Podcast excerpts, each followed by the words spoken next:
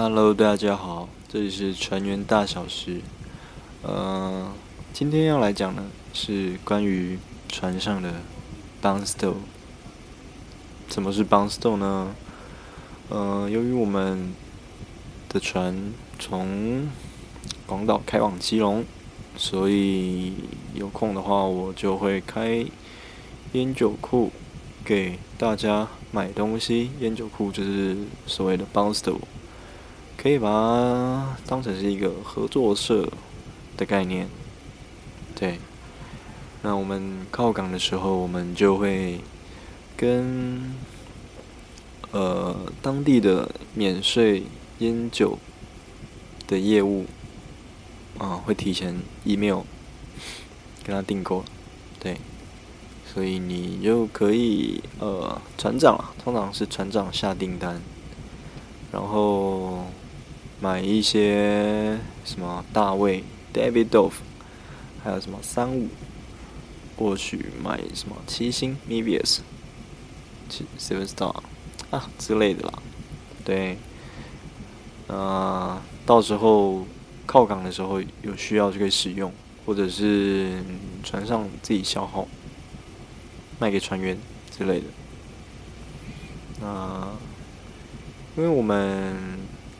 到港口以后，有一些港口会需要跟他告知我们船上有多少烟酒。如果你有虚虚报的话，你可能就会被罚钱，以免你走私之类的。虽然这个就是罚君子不罚小人，还是会有人走私啦，比较少。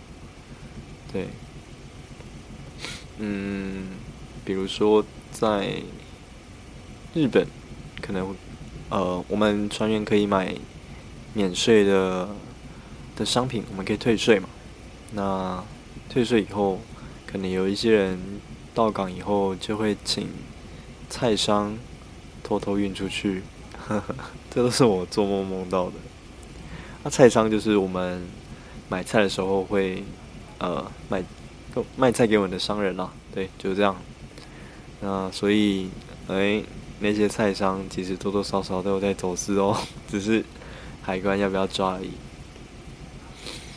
呃，那我们买了烟酒以后，哎，有一些落后的港口、落后的国家啦，会收招待品，就是你要给他，嗯，一些烟酒给海关。让我们的文件报关作业可以顺利的进行下去之类的，比如说，哎，台湾其实也会收哦，台台中还有基隆啊都会收，高雄已经不收了，对我也不知道为什么。然后越南啊，中国有些地方也是会收的，还有马来西亚之类的这些港口。还是会收免税，呃，收这些招待啊，对，就是哎，我们招待他们，请他星星号，呵呵。那像越南的话，越南，呃，他们还有一个边防军，就除了什么陆海空之外，我也不知道为什么要搞一个边防军。那我们靠港以后，呃，他们就会来跟我们核对船上的人员的。护照的资料啊，那我们如果要下地，就是要去越南当地玩的话，那你就要跟他呃登记，对。那有时候呃他上来的话，对一对名单，你就要给他烟酒，给他烟了。有时候是拿什么那个双喜红双喜，中国的烟，或者是呃拿大卫，不一定，大卫比较贵，不太想给他。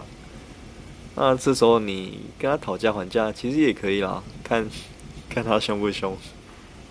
他如果没有带枪上来，我也是没有看过他拿枪了。而且他们边防通常有一些中文还讲的还不错，所以就是会跟你 argue 说，哎，我们新上任的长官喜欢抽什么什么烟，你就拿这个给我啦。之类的。嗯，好，那还有什么关于邦斯豆的趣事啊？我想到了，就是呃，我们船上要晋升的话，其实船长的意愿是非常重要的，所以呃，通常有一些人就是为了要晋升，就会巴结船长，可能会跪下来舔一舔之类的。